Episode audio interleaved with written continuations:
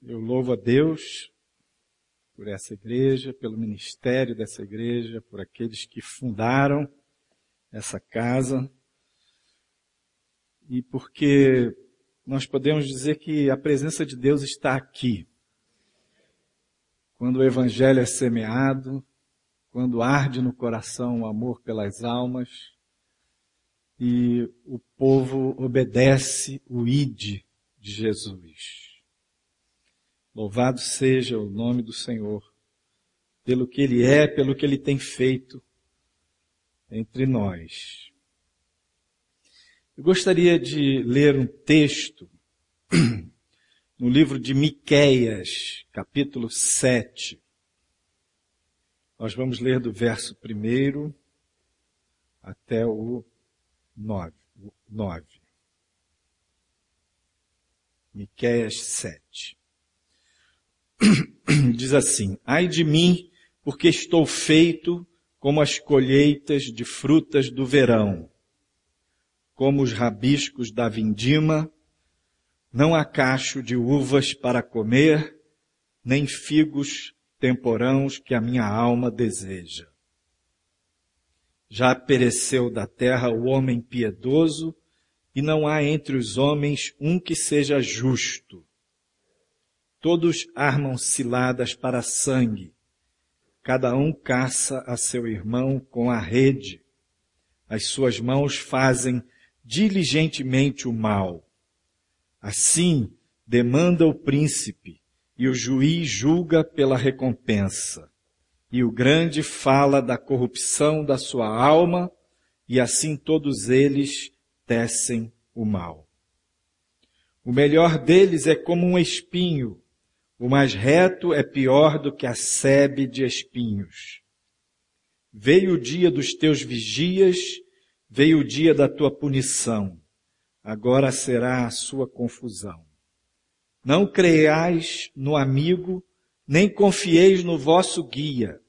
Daquela que repousa no teu seio, guarda as portas da tua boca. Porque o filho despreza ao pai. A filha se levanta contra sua mãe, a nora contra sua sogra.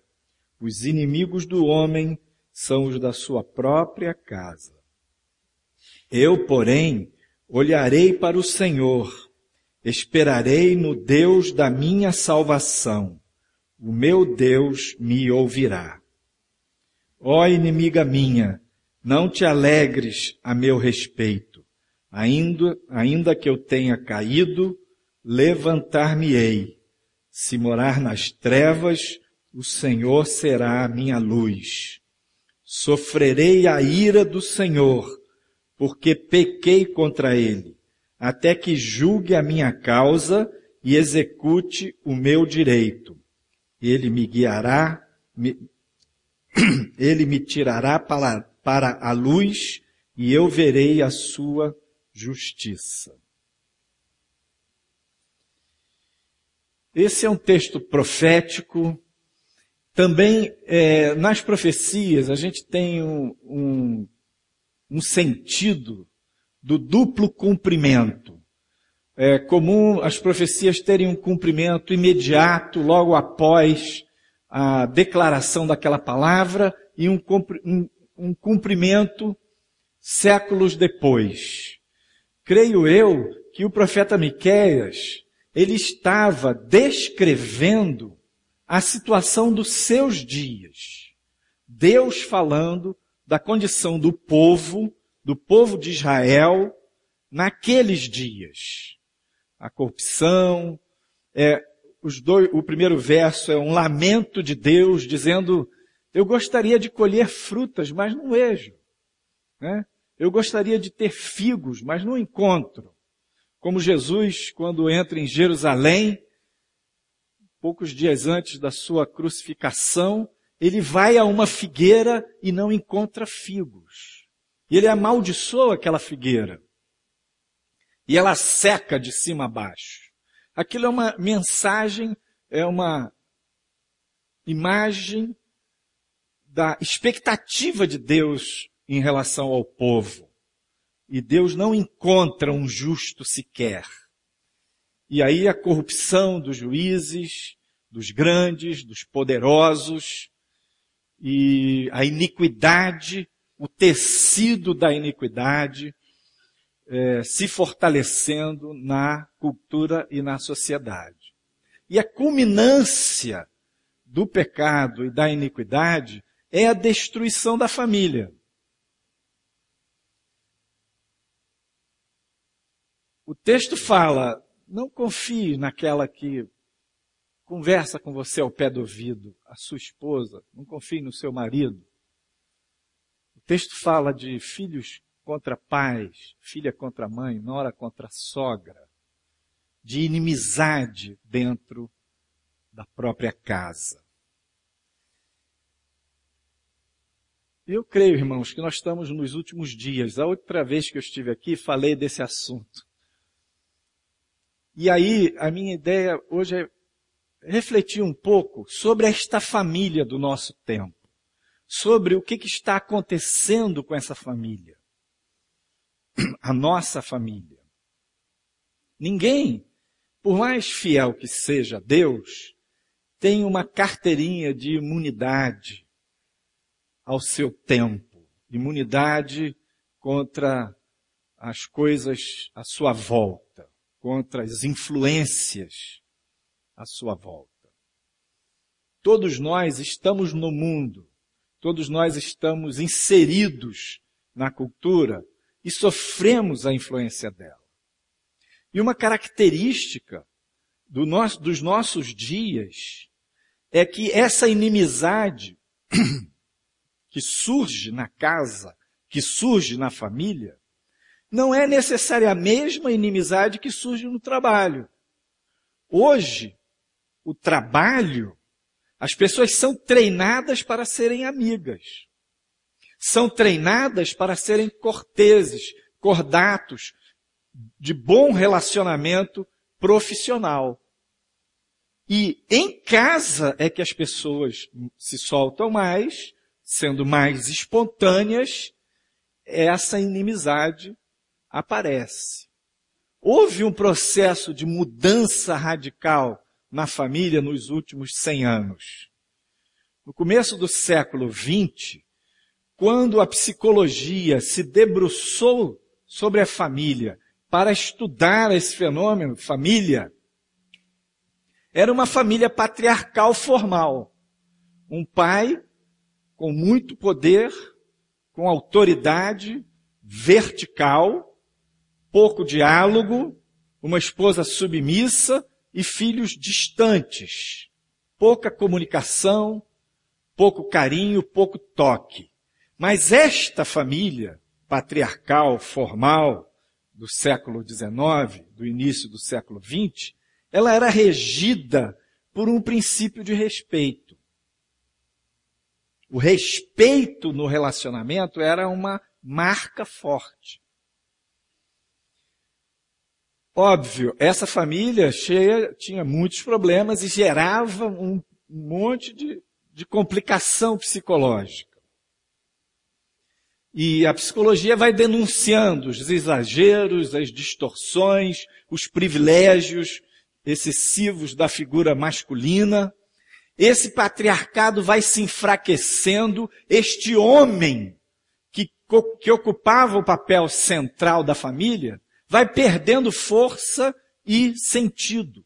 Vai, vai perdendo o seu, a sua definição de missão e de papel dentro da casa. E a família, ela vai se desdobrando, ela vai se modificando ao longo do século XX. Com a Primeira e Segunda Guerra, a mulher vai para o mercado de trabalho, os homens vão para a guerra. E nessa modificação, no após-guerra, a família já estava, a média da família já estava centrada num padrão matriarcal. Se existia a família nos anos 60, 70, 80, eu estou falando de uma maneira geral. Se existe família ainda hoje, ela é uma família matriarcal. A figura forte da família é a mulher. Um terapeuta de família na Europa ele perguntou para a filha de 10 anos assim: lá na sua casa quem é que manda? Aí a garota pensou, falou: quem manda é meu pai. Ah, é? É. E em que que é que seu pai manda? Ela disse: Ah, meu pai decide onde a gente vai se tiver uma guerra nuclear. Aí ele perguntou: E em que que sua mãe manda? Bom, minha mãe manda, ela decide onde a gente estuda, onde passa as férias e o que, que compra no supermercado. Ou seja, o pai mandava na estratosfera, entendeu? Se tiver guerra nuclear, aí o cara tem poder para falar alguma coisa. Quem apita no dia a dia é a mulher. Isso é a família matriarcal.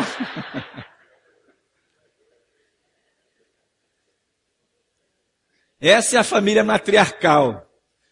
E é impressionante porque isso acontece na classe baixa, vai numa favela, numa periferia, aquela família se organiza muito pela fibra daquela mulher. Pela força dela, ela que bota aqueles filhos para estudar, que toca aquela família. E mesmo numa classe média, média alta, você também vê isso.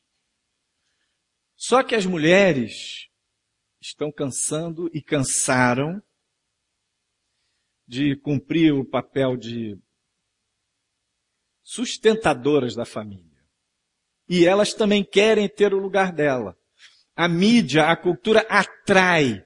A mídia, a cultura se tornou o o eixo dos relacionamentos. Então, as pessoas se falam pela mídia. Cada um tem sua TV, cada um tem o seu iPhone, iPod, iPad e vai embora. Cada um no seu Facebook, cada um com seu, cada um com o seu universo.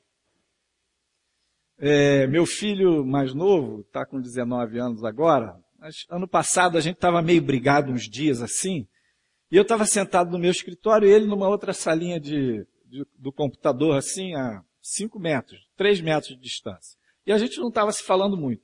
Aí eu entrei no computador, eu vi que ele estava num desses né, MSN, sei lá, num desses negócios ali, o meu deu sinal que ele estava lá. Aí eu fui lá no texto e falei, oi. Aí ele, oi. Vamos conversar? Aí ele, vamos. Ali que a gente começou a se conectar. Sentamos para conversar, conversamos e tal. Mas a mídia, ela domina. O marido chega em casa, a mulher está na TV, a mulher chega em casa, o marido está na TV, aí troca de um canal para o outro, aí um quer ver uma TV, outro quer ver outra, programas, aí cada um tem a sua e fica não se falam, vão dormir exaustos.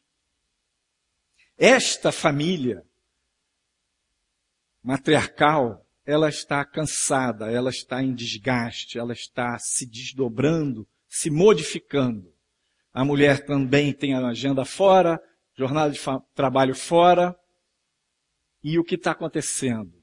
Ela também está abrindo mão de ser família. E a natureza tem horror do vácuo. Onde há um vácuo de poder, alguma outra parte vai ocupar. E na família em geral, esse vácuo de poder tem sido ocupado pelos filhos. O pai não sabe mais qual é o papel dele, a mulher também voltada para o lado de fora, o vácuo de poder que se instala na casa permite que os filhos entrem e assumam o poder. Então a gente está numa época em que nós temos um creante arcado. Patriarcado, poder do pai. Matriarcado, poder da mãe. Creante arcado, poder da criança. Então, são filhos mandando nos pais. São pais que trabalham muito para dar coisas boas para os filhos. E essa família do criante arcado sofre muito, porque as crianças não têm sabedoria para exercer autoridade. Deus não determinou que fosse assim. E a família que está hoje tendendo para o criante arcado, hoje é claro, ainda tem famílias que estão no patriarcado, famílias que estão no matriarcado, muitas famílias tendendo para o crente arcado, mas a família está indo para uma, um desdobramento mais grave ainda. Que é a desfiguração da família. A desagregação. É a família que vai ser, o poder da família vai ser dado ao Estado.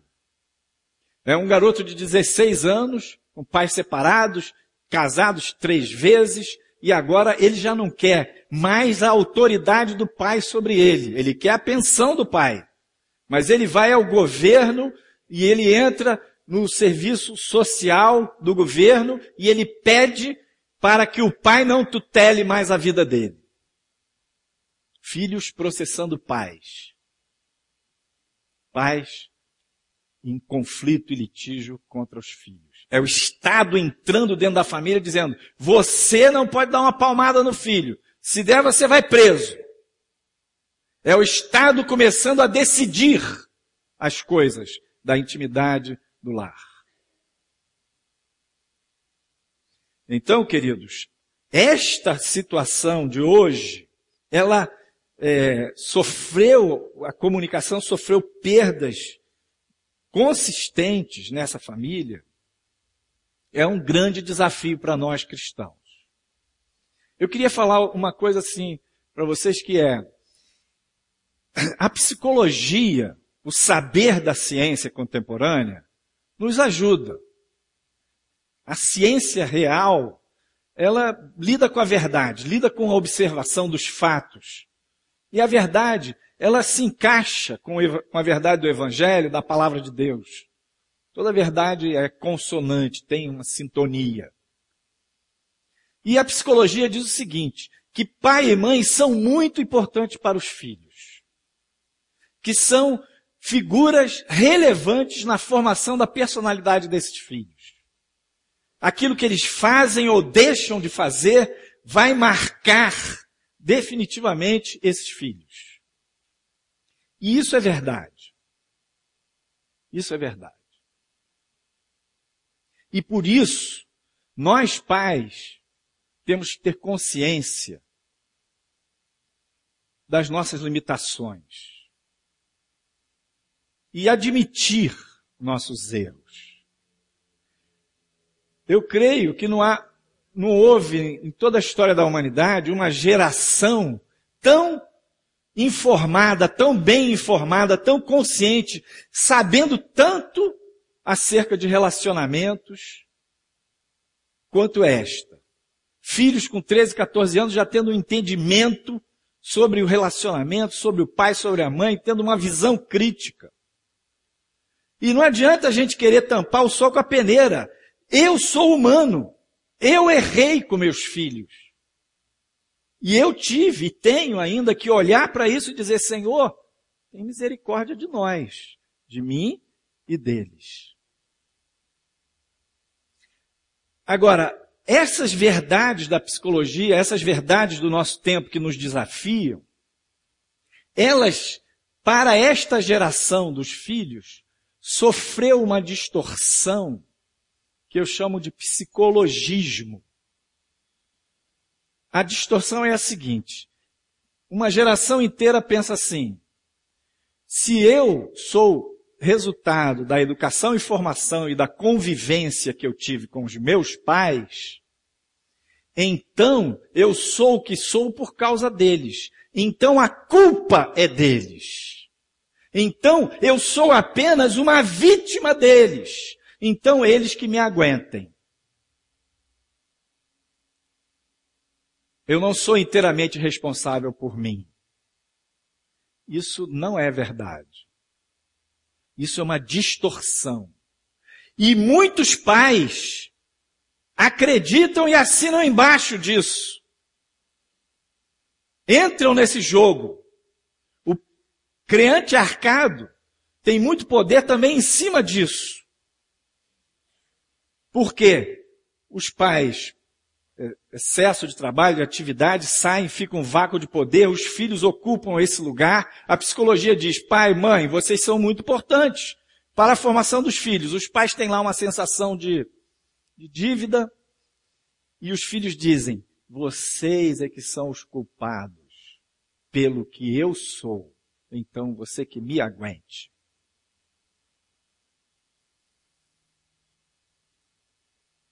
E este cenário é o cenário dos nossos dias. E o que fazer? Em Miqueias 7:7, o profeta diz assim: Eu, porém, olharei para o Senhor, esperarei no Deus da minha salvação. O meu Deus me ouvirá. Se os inimigos do homem são os da sua própria casa, e nenhum de nós escapa totalmente disso, se essa realidade da cultura se impôs sobre nós, o que temos a fazer? Olhar para o Senhor. Porque é desta família sofrida, é desta família desagregada, é desta família cheia de dores e mágoas, de percepções da realidade, que Deus vai visitar esta família. É nesta família que você está inserido, que você vai olhar para o Senhor e vai dizer, Senhor, eu espero em Ti. Eu não espero nos homens, eu não, não tenho mais o que fazer. O que, é que eu vou fazer? E o mal, as forças do mal se alegram, tentam destruir os casamentos, os relacionamentos. Quantas esposas, quantos maridos olham um para o outro e dizem, eu não te amo mais. Se apaixona por alguém de fora.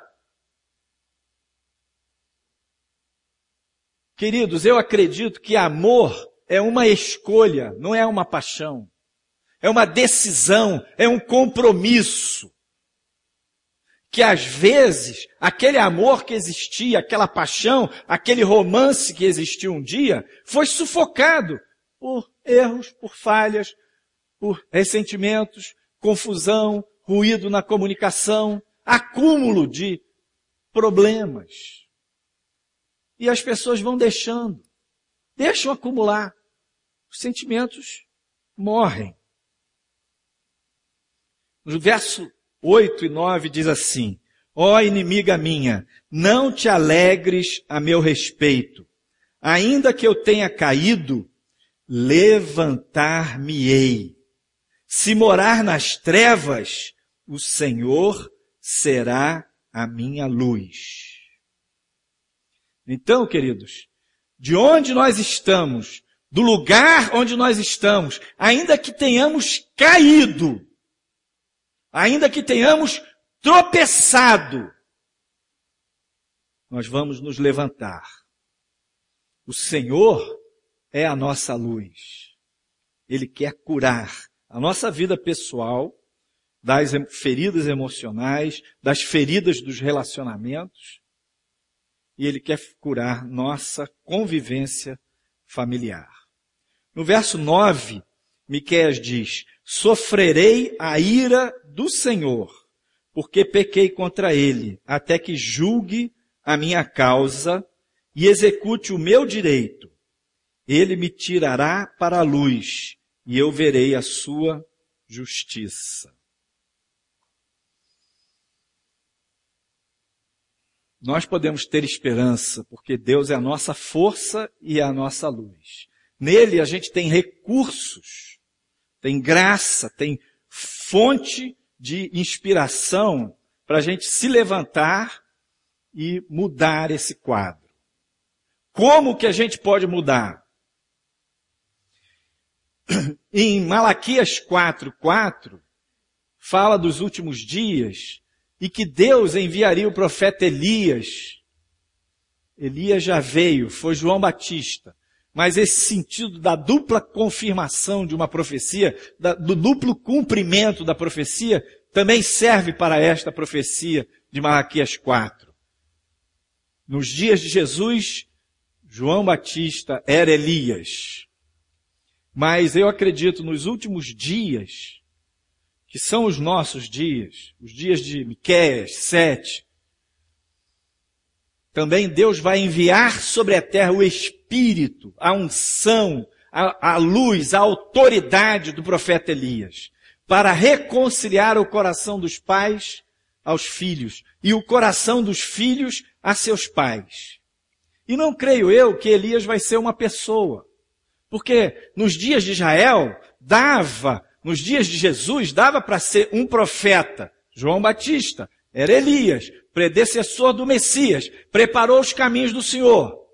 Hoje, Elias vão ser milhares no mundo inteiro, na terra toda, homens e mulheres de Deus que vão aprender com Deus e vão olhar e dizer, Senhor, eu pequei contra meu pai, eu pequei contra meu filho, eu me arrependo e eu peço perdão. Então, que fonte é essa que Deus nos dá? É a fonte da possibilidade de acertar nossas diferenças com os nossos amados. E acertar significa admitir os erros. Significa pedir perdão. Significa perdoar. Então é interessante que em Miqueias diz que o filho ficará contra o pai, a filha contra a mãe, a nora contra a sogra. É o que a gente vê, a geração de baixo brigando em litígio, em conflito com a geração de cima. É o que a gente vê. Mas lá em Malaquias 4 diz que os pais converter-se-ão aos filhos. Primeiro, são os pais que fazem esse movimento. E se você pai, você mãe, pode admitir que você errou, primeiro você deve fazer isso diante de Deus. Pode admitir que você teve falhas e ainda as tem. Limitações e ainda as tem. Você pode falar com Deus, falar com Jesus, porque Ele é o seu Senhor, Ele é o seu Salvador, Ele já sabe de tudo isso. E você pode pedir perdão a Ele e aos seus filhos, a ele e à sua esposa, a ele e ao seu marido. E você, como filho, pode pedir perdão aos seus pais. Às vezes tem gente aqui que não é casado, não tem filho, mas tem pai, teve mãe. Ah, mas meu pai já morreu, minha mãe já morreu. Perdoe. Peça perdão a Deus.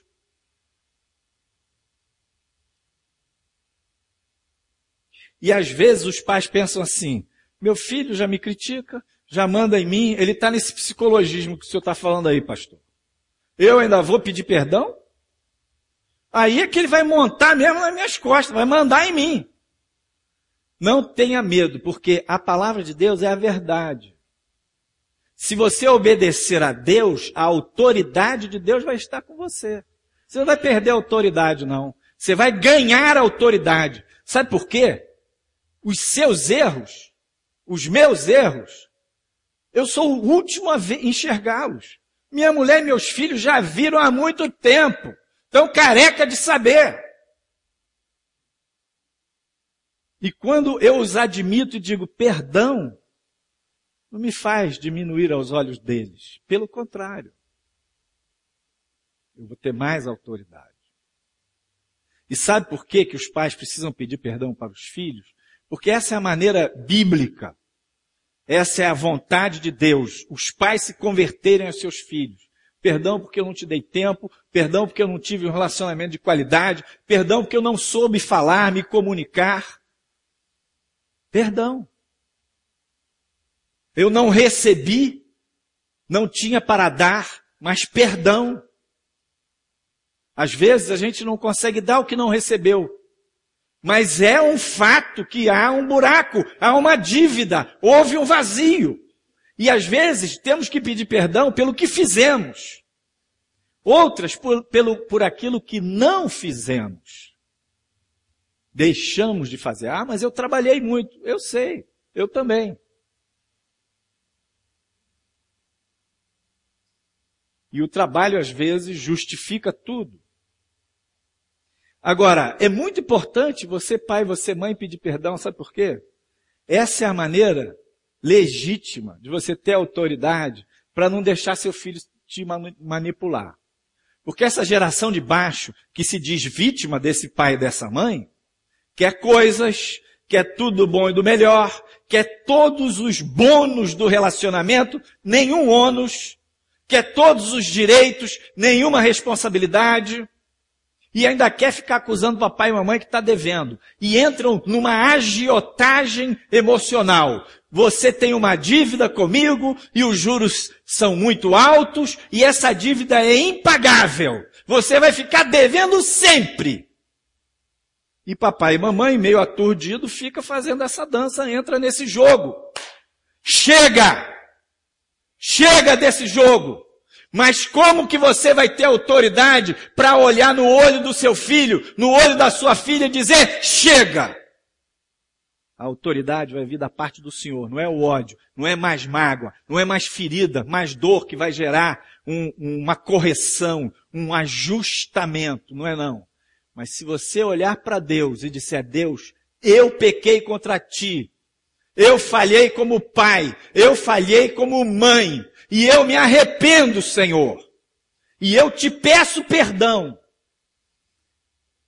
E você amadurece isso diante de Deus para não serem palavras vazias, amadurece num processo de arrependimento legítimo. E você vai ao seu filho, e você vai à sua filha, e você olha no olho e diz, eu falhei com você, e eu lhe peço perdão. Não vai precisar ficar fazendo isso toda semana, não. Você vai fazer isso de maneira profunda, abrangente, completa, séria. Você vai pedir perdão. A partir desse momento você tem autoridade, graça, para não deixar esse filho lhe manipular no psicologismo. Para não deixar esse filho assumir o poder, o comando Talvez hoje, se o terapeuta de família dissesse para uma mãe assim, lá na sua casa quem manda? Ah, quem manda é a minha filha. Porque ela se aliou com o meu marido e ele dá o poder da grana para ela e ela é quem manda. Hoje nós temos muitos, temos uma geração de filhos avós. O que, que são filhos avós? É o filho, é a filha que ficou pai do pai, pai da mãe, que se coloca acima dos pais e quer ensiná-los quer comandá-los. Uma geração inteira de filhos avós. Esses filhos avós precisam se arrepender. Precisam se arrepender dos seus pecados, de se tornarem juízes dos seus pais, de ficar com o dedo em riste, acusando, condenando, criticando. São jovens homens, mulheres ingratos. Só querem mais, mais, mais. E cadê o muito obrigado? E às vezes os pais entram nesse jogo porque se sentem culpados, porque têm suas dívidas e porque o jogo do psicologismo retroalimenta isso. Agora nós podemos dizer assim, a palavra de Deus é a verdade. E a verdade liberta. A verdade liberta. E nós podemos buscar no Senhor e dizer, eu, porém, olharei para o Senhor Esperarei no Deus da minha salvação e o meu Deus me ouvirá. Eu não vou desistir da minha família. Eu não vou desistir de alcançar a graça de ser como Josué dizendo, se vocês querem servir aos deuses dos amorreus, vocês podem servir. Eu, porém, eu e a minha casa, porém, serviremos ao Senhor. Não vou desistir disso. Você pode dizer no seu coração, eu não vou desistir, eu vou pagar o preço. Eu vou chorar, eu vou pedir perdão, eu vou perdoar, eu vou caminhar, eu vou buscar a Deus, eu vou esperar em Deus, no Deus da minha salvação. E aquela semente que eu semeei no coração do meu filho, na escola dominical, no culto doméstico, aquela oração que eu fiz consagrando aquela criança a Deus, aquela semente vai dar fruto em nome de Jesus. O inimigo se alegra a nosso respeito, porque tropeçamos, porque caímos, mas no nome do Senhor nós vamos nos levantar. E ainda que estamos, estejamos na escuridão das trevas, o Senhor será a nossa luz. Mas para isso dar certo, a gente tem que sofrer a ira do Senhor, como diz o verso 9. Sofrerei a ira do Senhor, porque pequei contra ele até que julgue a minha causa e execute o meu direito. Ele me tirará, me trará para a luz e eu verei a sua justiça. A ira do Senhor, sofrer, suportar a ira do Senhor significa eu vou me colocar debaixo da disciplina do meu Deus. Sabe por quê? Deus é teu pai. Qual é o pai que não corrige o filho? E se nós, sendo humanos, corrigimos nossos filhos com limitações e falhas, Deus nos corrige de maneira perfeita, como diz lá em Hebreus, para o nosso próprio bem. Se a gente se coloca debaixo dessa disciplina do Senhor e aprende com Ele, pede perdão, libera perdão, a unção, a graça, a autoridade do Senhor vai estar sobre nós, porque Deus é Pai é Pai de graça, é Pai da misericórdia, é Pai benigno. Deus é bom. A paternidade de Deus vai se revelar na igreja nos últimos dias. E a igreja de Jesus vai caminhar com Jesus, vai se levantar, e essa família desagregada vai ser sarada em nome de Jesus. O pai vai se reconciliar com o filho, o marido com a mulher, a mãe com a filha, os filhos também vão se arrepender. E eles também vão pedir perdão e vão perdoar. E Deus vai trazer saúde e vida para a nossa casa para o nosso lar.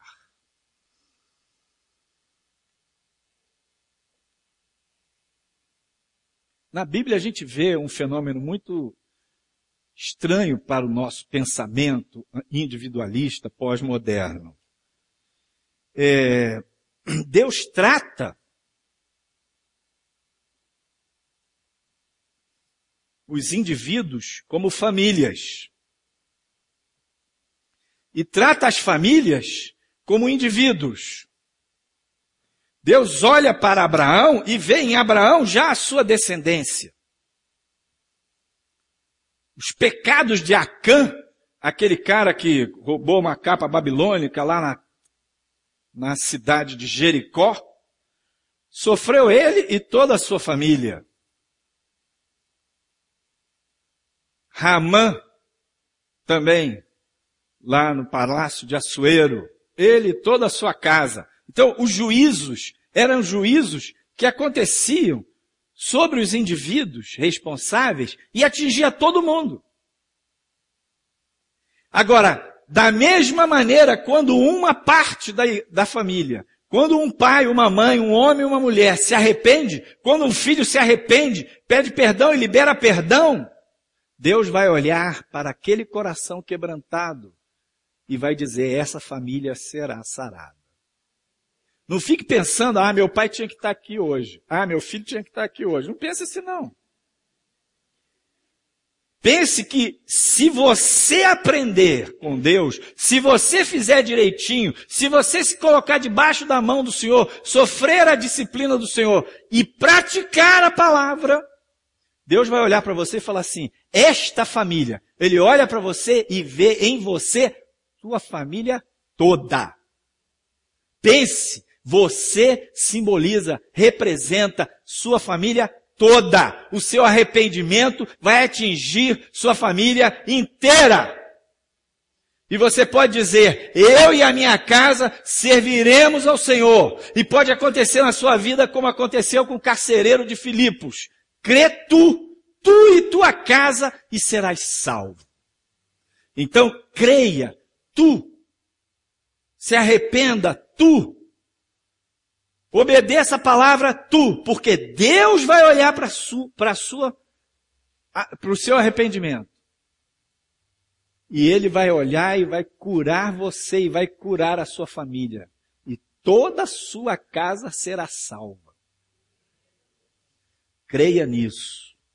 Então, por mais que Satanás, nos últimos dias, tenha se levantado para destruir os casamentos, destruir as famílias, destruir os valores relacionados à família, e a, fam e a família está atropelada, afundada, cheia de problemas, mas é desse lugar, da fraqueza, da limitação, da fragilidade, dos erros, da cegueira, da confusão, é deste lugar que o Senhor vai nos levantar.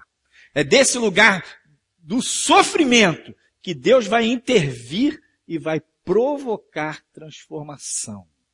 E vai curar a nossa casa, a nossa família.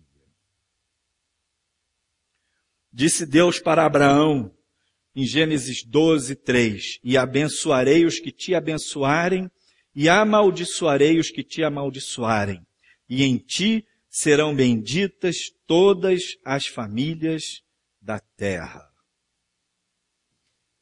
Glória a Deus, porque aquelas ferramentas que Satanás levantou para destruir a família estão ferindo e fazendo sofrer, mas no meio do sofrimento e da luta, o Senhor nos promete, como diz em Isaías 54, 16 e 17, Eis que eu criei o ferreiro que assopra as brasas no fogo e que produz a ferramenta para a sua obra. Também criei o assolador para destruir. Toda a ferramenta preparada contra ti não prosperará, e toda língua que se levantar contra ti em juízo, tu a condenarás. Esta é a herança dos servos do Senhor e a sua justiça que de mim procede, diz o Senhor. Então, queridos, nós estamos nos últimos dias e nos preparando para nos encontrar com o nosso Deus. E o nosso grande campo missionário. Não é com isso que a gente deve deixar de fazer a obra de Deus, mas o nosso grande desafio começa dentro da nossa casa. E se a gente olhar para esse campo e a gente pagar o preço e obedecer a Deus e sofrer a disciplina do Senhor, liberar perdão e pedir perdão, o Senhor vai fazer milagres. O Senhor vai operar transformação. Amém. Gostaria de fazer uma oração pedindo a Deus para abençoar cada família aqui. Para abençoar você. E você poder dizer, eu quero fazer a minha parte, eu vou fazer a minha parte, eu vou sofrer a disciplina do Senhor, eu vou me colocar debaixo da mão e da autoridade do Senhor. E eu vou obedecer a Deus. Vou buscar o arrependimento. Vou pedir perdão. Vou perdoar. Abre meus olhos, Senhor. Às vezes, é muito difícil para pais que movidos pelos preceitos do Evangelho, pelos ensinamentos da igreja, movidos por um amor aos filhos, se sacrificaram pela família. Às vezes é difícil para esses pais parar e enxergar seus erros. Eu fiz o melhor. Ok, Deus recebe o seu melhor, mas esse melhor está marcado pela imperfeição. Graças a Deus você deu o seu melhor, mas esse melhor está aquém do esperado, do que deveria ser.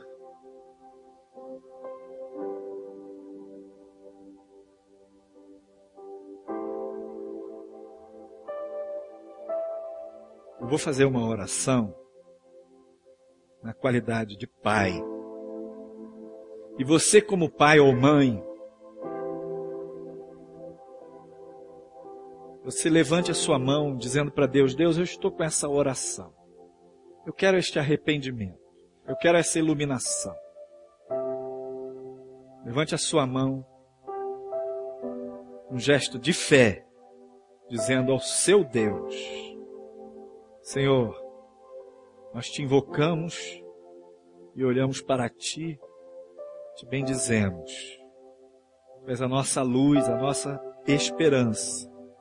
E como pais, levantamos a nossa mão dizendo: Deus, perdão, perdoa a nossa imperfeição, ilumina nossos olhos, abre o entendimento, possamos ver que mesmo tudo de bom e do melhor que demos, possamos enxergar nossas falhas, nossos excessos, e nos arrepender diante de Ti. Queremos pedir um perdão verdadeiro consciente, sincero a ti e aos nossos filhos. E agora, como pais, também dizemos: Senhor, ajuda-nos a exercer autoridade. Ajuda-nos a dizer basta para a manipulação. A dizer chega. Não movidos pelo ódio ou pela raiva, mas pelo sentido de que a autoridade cabe a nós. Possamos exercer a autoridade com suavidade, com misericórdia, com amor, mas com pulso firme. Ajuda-nos, Senhor, que nós não sabemos como fazer. E perdoa-nos e ajuda-nos a reconciliar com os nossos filhos e ocupar o espaço afetivo, emocional, que cabe a nós preencher. Em nome de Jesus. Amém. Agora eu quero fazer uma oração com os filhos. Em nome dos filhos. Tem pais aqui que são filhos, tem pais vivos. Tem aqui só filhos. Pessoas que não casaram, não tiveram filhos, ainda podem casar, mas hoje estão só nessa condição de filhos. Você também precisa se converter a seus pais. Você precisa admitir que não honrou. Admitir que, a partir das mágoas, das críticas exageradas, você se rebelou contra a liderança e a autoridade dos seus pais. Precisa reconhecer a ingratidão. Faltou muito obrigado. Quero mais, quero mais. Precisa reconhecer que as mágoas comandaram seu relacionamento. Você pode também levantar a mão e dizer, junto comigo essa oração: Senhor, nós como filhos, reconhecemos, te damos graças pela existência do nosso pai e da nossa mãe. Mesmo para aqueles que não conheceram o pai ou a mãe. Obrigado, Senhor, por aquele homem, por aquela mulher. Porque existiu alguém que foi semente sementeira para a nossa vinda ao mundo. Pai, como filhos, te pedimos perdão pela ingratidão, pela rebeldia. Te pedimos perdão por críticas excessivas, por querer mandar no nosso pai, na nossa mãe, ficar criticando, acusando, reclamando. Perdoa, Senhor, pela nossa rebeldia como filhos. Lava-nos com o sangue do Cordeiro e dá-nos a tua paz, dá-nos um verdadeiro arrependimento e ajuda-nos a ir aos nossos pais e pedir-lhes perdão e ajuda-nos a perdoar nós declaramos em nome de Jesus que nós perdoamos o nosso pai e a nossa mãe. E nós te bendizemos, ó Deus, pela vida e existência dos nossos pais. Em nome de Jesus, amém. E eu abençoo cada família aqui presente. E eu abençoo cada família aqui representada neste homem, nesta mulher. Este que se arrependeu, esta que se arrependeu toda a casa dele e dela venha ao conhecimento do Senhor. Toda a família seja salva. Toda a família seja ganha para o Senhor. Para o conhecimento do amor de Cristo e da salvação. Eu os abençoo, eu abençoo esta igreja, eu abençoo este ministério desta igreja, os diversos ministérios desta igreja, em nome de Jesus. Amém.